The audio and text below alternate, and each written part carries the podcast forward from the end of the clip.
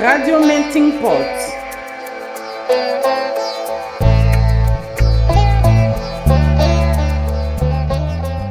Donc, euh, Mokhtar, euh, le Niger a toujours été un pays touché par les phénomènes migratoires qui, jusqu'il y a quelques années, étaient non seulement normaux et parfaitement légaux, mais constituaient aussi une ressource économique importante pour les citoyens nigériens. Pouvez-vous nous parler du processus qui, depuis 2015, ont conduit à la diminution drastique de la migration à travers le Niger, un pays où théoriquement les principes de la CDAO de libre circulation des citoyens devraient s'appliquer? Et dans quelle mesure l'influence de l'Union européenne a été déterminante?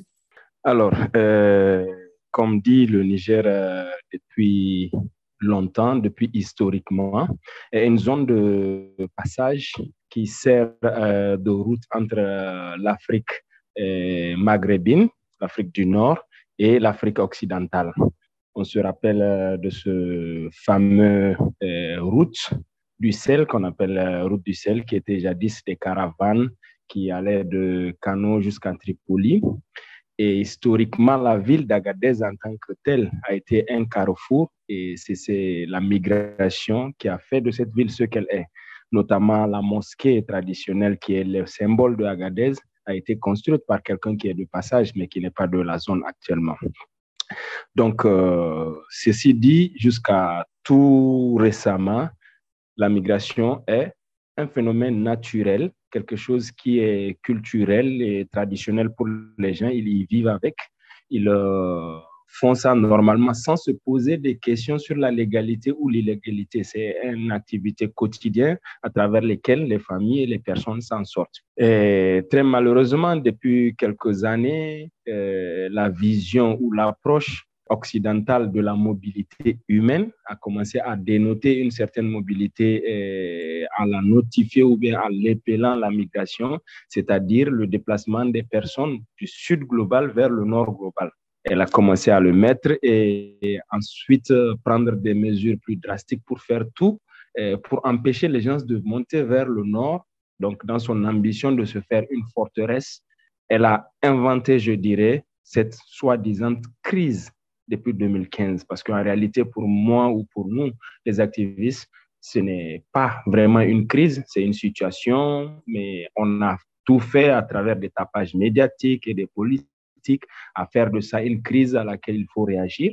Donc, euh, jusqu'en 2015 précisément, après la rencontre au niveau de la sommet, du sommet de la Valette, où le Niger a été choisi comme euh, coin stratégique pour empêcher les gens de partir vers le nord.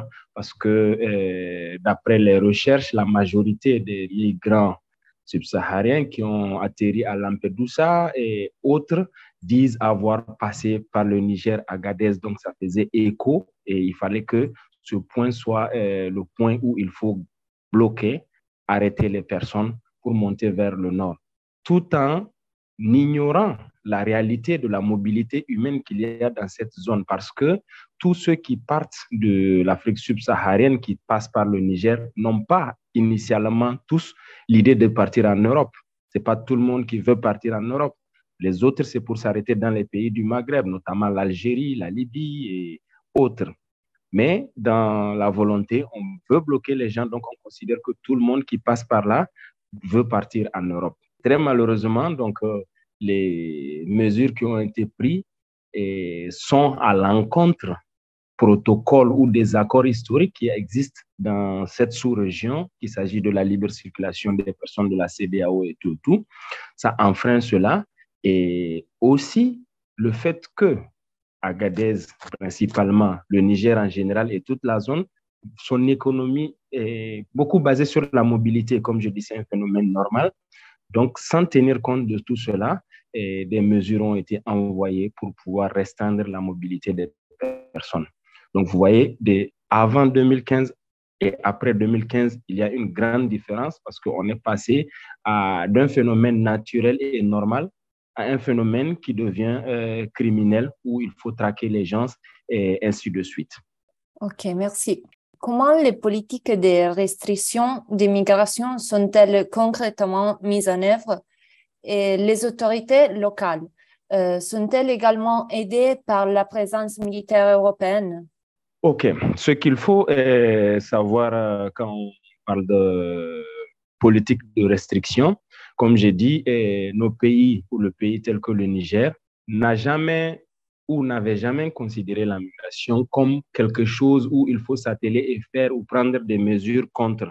C'est aussi un phénomène naturel pour même l'État nigérien. Parce que jusqu'à il y a deux ans, le Niger n'avait pas de politique nationale sur la migration. Ça, c'est quelque chose qui juste, c'est normal, donc on ne se préoccupe même pas pour faire eh, des choses. Donc concrètement, dans la volonté de l'Europe de se faire une forteresse en externalisant ses frontières, en déléguant eh, la gestion de ses frontières ou de ses contrôles à des pays comme le Niger, donc l'accompagne, l'incite eh, à travers des moyens financiers et techniques pour créer des outils pour empêcher les gens de monter vers le nord. Donc au Niger, concrètement, eh, la politique de restriction qu'on peut indexer directement, c'est la loi 036-2015 qui a été mise en place au Niger pour criminaliser la mobilité des personnes subsahariennes vers le nord au-delà de Agadez. Cette loi a été faite de façon stratégique en indexant ou en parlant de trafic de personnes ou de trafic d'êtres humains, mais concrètement dans la pratique, c'est pour empêcher la mobilité humaine de, à partir d'Agadez de tout ressortissant qui n'est pas nigérien, donc de la CDAO. Donc c'est cela. Et cette loi a été mise en place par l'aide eh, des financements européens, des, des, appuis techniques de, des Nations Unies, parce qu'à travers ça, son groupe des Nations Unies et DC qui contrôle les drogues et les criminalités pour mettre cette loi en place. Donc, l'application de cette loi voudrait que tout véhicule qu'on intercepte au-delà de Agadez qui remonte vers le nord, on attrape le, si on arrive à attraper la voiture, on amène euh, la voiture dans les camps militaires, le chauffeur il est automatiquement emprisonné et les migrants, les passagers sont ramenés au point de départ. Donc c'est ça un peu euh, concrètement comment ces politiques de restriction sont mises en place. Et la fin de la question, si les militaires eh, européens sont aidés par le Niger, effectivement, au Niger, on a presque la présence de toutes les bases militaires européennes, que ce soit espagnoles, italiennes, françaises, allemandes, tout cela sont là à côté des Nigériens dans, en tout cas, le narratif, c'est combattre l'insécurité. Parce qu'il y a deux choses. Il y a le fait que la migration en tant que telle, qui n'était pas quelque chose de préoccupant pour les populations locales, mais il y a la, façon dont on l'a mis dans la tête des gens et dans les politiques, le fait de le lier avec les crimes transnationaux de, de, de, drogue et autres. Donc, du coup, c'est dans cette logique de combattre eh, les crimes transfrontaliers que les bases militaires étrangères, surtout européennes, sont à côté des Nigériens. Donc, ça ne se dit pas concrètement que c'est contre les migrants, mais on dit la protection des frontières ou le contrôle des frontières contre les armes et autres choses. Mais elles sont toutes là à travers la mission ECAP Sahel, dans laquelle on a la police et les militaires euh, européens qui travaillent en côte avec euh, les forces de défense et de sécurité nigériennes à part cela aussi, on a d'autres bases militaires euh, européennes qui sont un peu disséminées dans certaines parties du pays. Donc voilà un peu comment euh, ça se matérialise, cette euh, militarisation ou ce renforcement de contrôle appuyé et accompagné par les politiques et les États européens. OK, merci. Bien qu'elle ne soit souvent pas mentionnée dans le récit médiatique, Suite à l'adoption de ces politiques migratoires répressives, la route à travers le Sahara est maintenant devenue encore plus mortelle que la traversée de la Méditerranée pour les migrants venant d'Afrique vers l'Europe? Et comment la criminalisation de la migration, qui devrait théoriquement servir à lutter contre le trafic des migrants, a-t-elle en fait créé des conditions encore plus dangereuses pour euh, les migrants se dirigeant vers le nord et encourager aussi la violation des droits de l'homme Donc, euh, ça, c'est pour parler des conséquences, si je peux dire, euh, directes de ces mesures de restriction ou de ces mesures ou de ces politiques pour empêcher la migration, ce qu'elles donnent sur les migrants eux-mêmes. Donc, du coup, nous, on décrit toujours cette loi qui est censée protéger vient rendre encore plus vulnérable ce qu'elle est censée protéger. C'est-à-dire quoi? Au niveau euh, du Niger, avant la mise en place de cette loi, les déplacements de Agadez ou du Niger vers le nord se faisaient dans l'ordre et dans la discipline, je peux dire. Parce que c'est des personnes qui sont connues dans les localités, des transporteurs, des chauffeurs normaux, et qui sont à la gare et qui les passagers viennent, ils les enregistrent. On sait le nombre de personnes qui a quitté, on sait le chauffeur qui est en charge de les transporter, ou soit vers la Libye, ou soit vers l'Algérie. On connaît la personne et chaque semaine, c'est pas une seule voiture qui prend la route pour monter seule euh, dans le désert. Donc, c'est à travers des convois. C'est des convois qui se suivent parce que c'était légal. Donc, si une voiture tombe en panne, donc dans un convoi de 50 à 20 à 30 véhicules, un va l'aider, ainsi de suite. Donc, ça se faisait normal.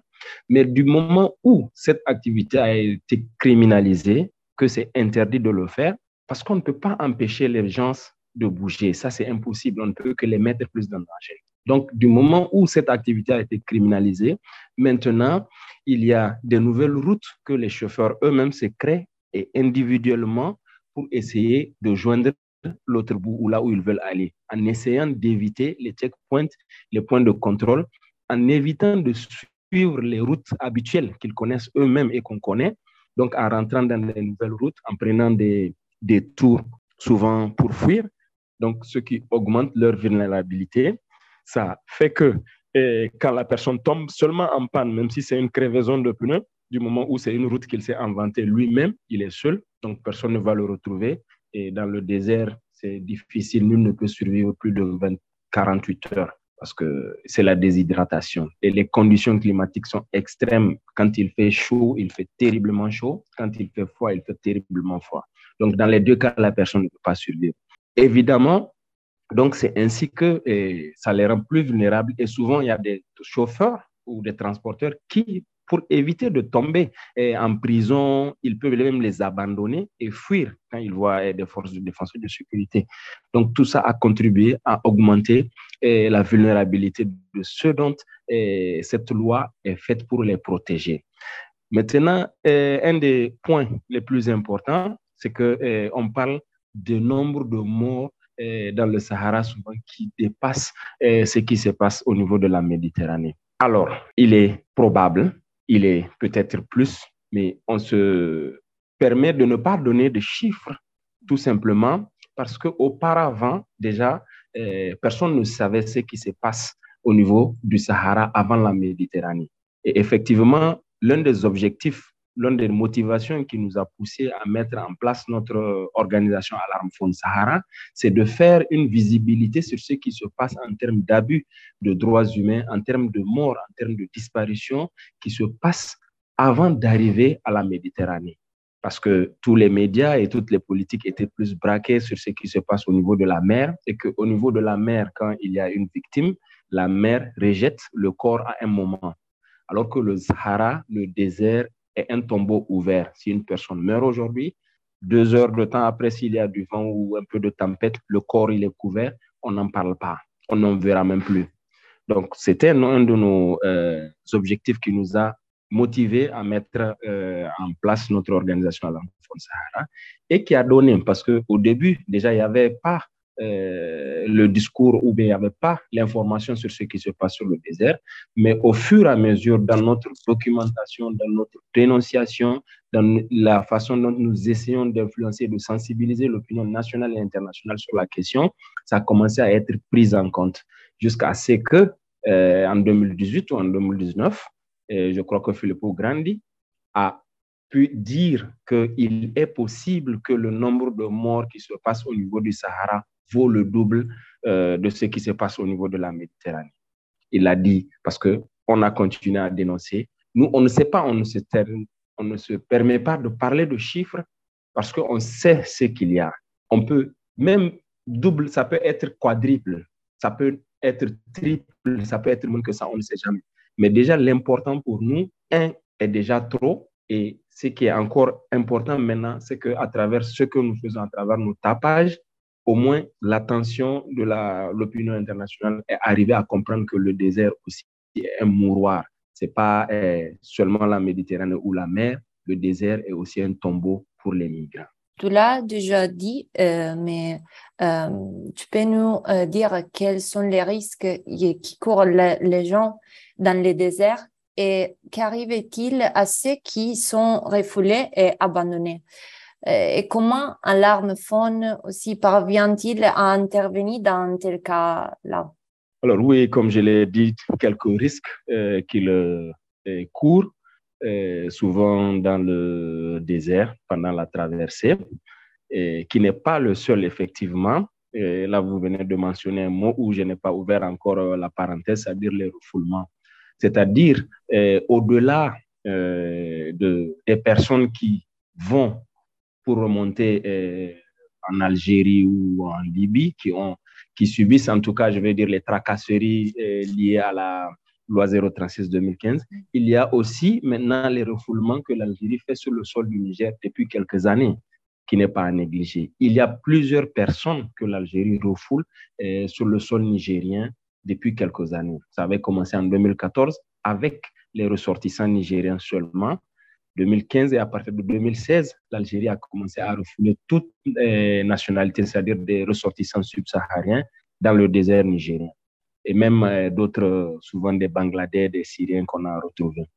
Mais maintenant, tout cela, ça se passe, je veux dire, à la, à la connaissance de, des grandes politiques, mais peut-être pas des populations normales. Donc, nous, à, à la Sahara, on essaie de donner toujours l'information autre que ce qui est relayé par les médias euh, politico-politiques ou pro-politiques. Euh, donc, on essaie de donner les réalités dans le visuel, ce qui se passe, en laissant souvent les migrants eux s'exprimer pour dire ce qu'ils vivent et ce qu'ils en font. Donc, on réagit par rapport à cela par les documentations, aller voir sur le terrain parce qu'on a des lanceurs d'alerte qui sont sur les différentes euh, euh, routes migratoires dans les différentes euh, grandes villes sur les deux axes, sur l'Algérie et la Libye qui sont nos yeux. Et quand ils voient des migrants qui sont en détresse ou des migrants qui sont dans des situations euh, vulnérables ou de crise, ils nous alertent et nous, on essaie de voir avec nos capacités comment réagir. Maintenant, c'est pour ceux qui sont dans le euh, chemin de partir, de partir, parce que notre philosophie ou notre politique, nous, c'est libre de partir, libre de rester. On n'encourage pas quelqu'un de prendre les risques pour faire cette traversée mais on ne décourage pas aussi quelqu'un qui est déjà motivé, qui veut le faire, parce qu'on ne sait pas ce qui l'a euh, ou ce qui le pousse derrière pour aller euh, prendre tous ces risques. Donc souvent, on trouve des personnes qui sont en panne et à travers nos lanceurs d'alerte, on dépêche des personnes ou soit qui peuvent les dépanner ou qui peuvent les diriger vers des points où ils peuvent se faire dépanner ou les assister euh, très premièrement avec de l'eau ou quelque chose comme ça qui va leur permettre de tenir un peu. Et tout en étant euh, sur notre politique qui est, on ne vous encourage pas de partir, on ne vous encourage pas de revenir. On essaie juste de sauver votre vie, de vous dire euh, les informations réelles et concrètes et à vous cette liberté de faire ce que euh, vous voulez. Souvent, on réagit même pas par des appels qui viennent de nos lanceurs d'alerte sur nos réseaux sociaux, sur nos sites, souvent des personnes de l'extérieur souvent en Libye, souvent en Guinée, souvent même ici en Europe, qui nous appellent pour nous demander des informations. Est-ce qu'on a entendu quelque chose comme ça? Et on essaie de faire des recherches à travers nos réseaux, nos, nos partenaires aussi, pour voir. On arrive à faire le rétablissement souvent de liens familiaux, souvent aussi par des cadavres souvent qu'on retrouve dans le désert des personnes mortes à travers des, des, investigations, on arrive à trouver les familles et les mettre, euh, en tout cas, informés sur ce qui est advenu et que, bon, voilà malheureusement ce qu'on a pu euh, faire. Rien que avant-hier, euh, le mardi avant de quitter le Niger, on a enterré un migrant sénégalais qui est tombé malade, tellement malade, et le temps que la famille nous approche pour qu'on fasse les recherches pour trouver où, où est-ce qu'il se trouve, Et j'étais dans la recherche et j'ai eu l'information que ah, le jour même, il était. Donc, on a passé à l'enterrement de ce dauphin et aussi à informer la famille que très malheureusement, il a rendu l'âme. Donc voilà, on a contacté son ambassade et voilà. Donc, je ne sais pas si j'ai tout répondu. Oui, je voulais juste faire euh, une dernière question euh, sur euh, l'intervention de la communauté internationale. Et donc, parce qu'on sait que la communauté internationale et les, les agences chargées de la protection des droits des migrants, par exemple l'OAM et, et les HCR, est-ce qu'ils se sont montrés capables au cours de ces années d'agir efficacement pour lutter contre la très grave situation de danger dans laquelle se trouvent les migrants? Et de leur apporter un réel soutien Je souris un peu parce que, euh, en tant que militant activiste euh, africain, le terme la communauté internationale me fait beaucoup rire parce que je n'arrive pas à la définir moi-même qui est-ce qui est la communauté internationale. Mais ici, dans cette question précise où il y a en tout cas quand même des institutions ou des organismes qui ont été cités, tels que euh, l'OIM et l'UNHCR, qui sont mandatés euh, pour la protection, l'aide et autres des personnes en mobilité. Euh, je dirais, tout comme le jeu euh, de cette communauté internationale, je ne comprends pas aussi quel est le mandat, la, quelle est le la mission fondamentale de ces organismes internationaux. Quand je prends euh, euh, l'OIM, c'est Organisation internationale pour la migration, donc pour. Mais aujourd'hui, quand on regarde ce qu'elle fait sur le terrain, on a l'impression que tout ce qu'elle fait, c'est contre la migration parce que le volet principal, c'est de ramener les gens chez eux, c'est que le retour volontaire je ne vois pas comment elle fait ou quelle est l'action ou la mission qu'elle fait pour promouvoir la migration, qu'elle soit irrégulière ou régulière ou telle qu'on peut dire. Ça, c'est la première des choses. Deuxièmement, euh, l'UNHCR, euh, qui est cette euh, institution aussi chargée de ou mandatée pour la protection des personnes qui cherchent protection, si je peux dire. on se se rappelle ici, nous, au Niger, par exemple, que c'est à partir de 2013, après que encore la communauté internationale ait saccagé la Libye.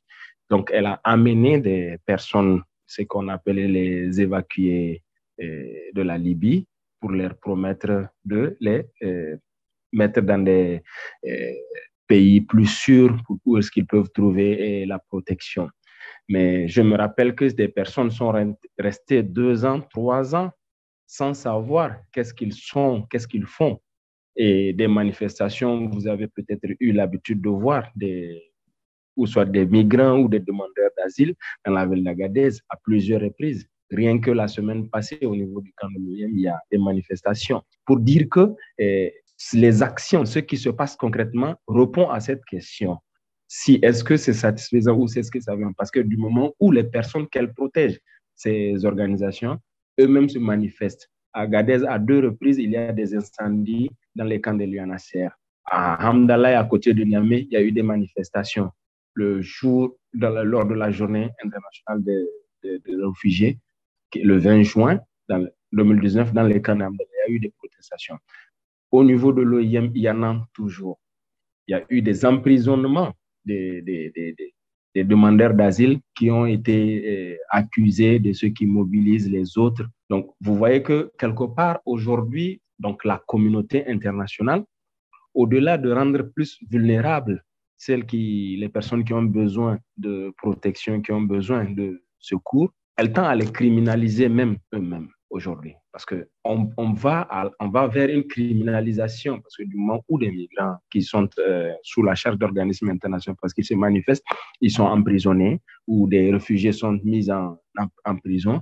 Donc là, ils sont criminalisés. Et actuellement, ce qui se passe euh, au niveau de ces centres, il y a un débordement total. Il y a un débordement total. On peut sentir l'incapacité de gérer la situation on peut sentir l'incapacité de gérer la situation. Maintenant, moi, pour euh, répondre à cette question, pour l'englober, surtout avec euh, la communauté internationale, on parle très souvent de euh, montants, beaucoup d'argent qu'on investit pour ces gestions d'affaires, pour ces gestions des migrants, pour ces gestions de protéger.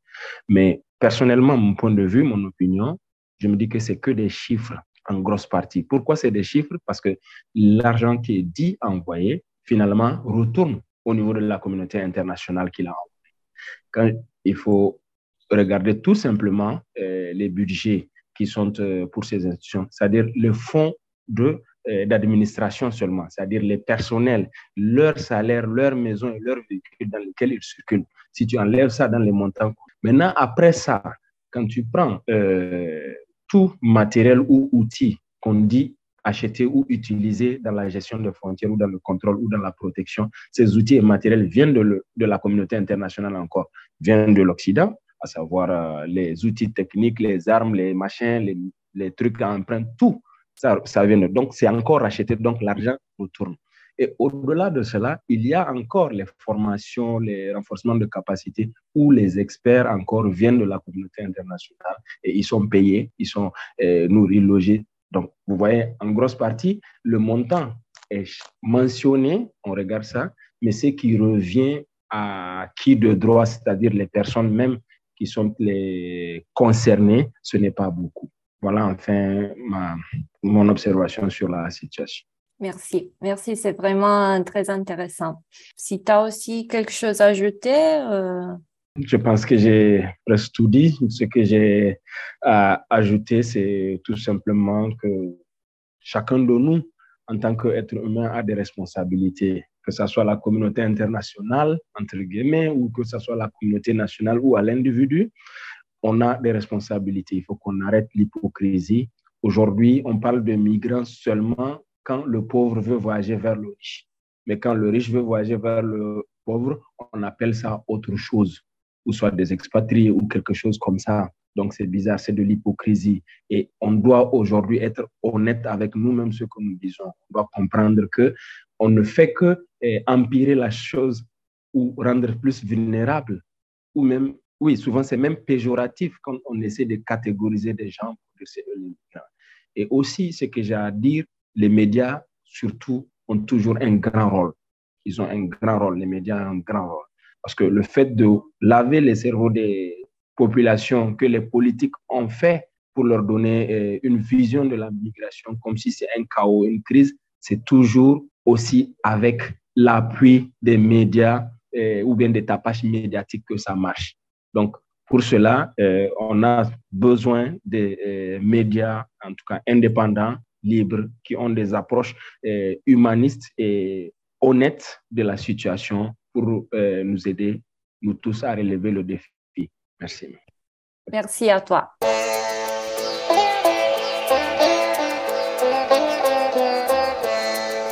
Radio Melting Pot. Seguici su meltingpot.org e i nostri canali social. Follow us on meltingpot.org and our social media channels. Síguenos en meltingpot.org y por nuestras redes sociales. Suivez-nous sur meltingpot.org et les réseaux sociaux. من خلال الموقع meltingpot.org يمكنكم متابعة قنواتنا على مواقع التواصل الاجتماعي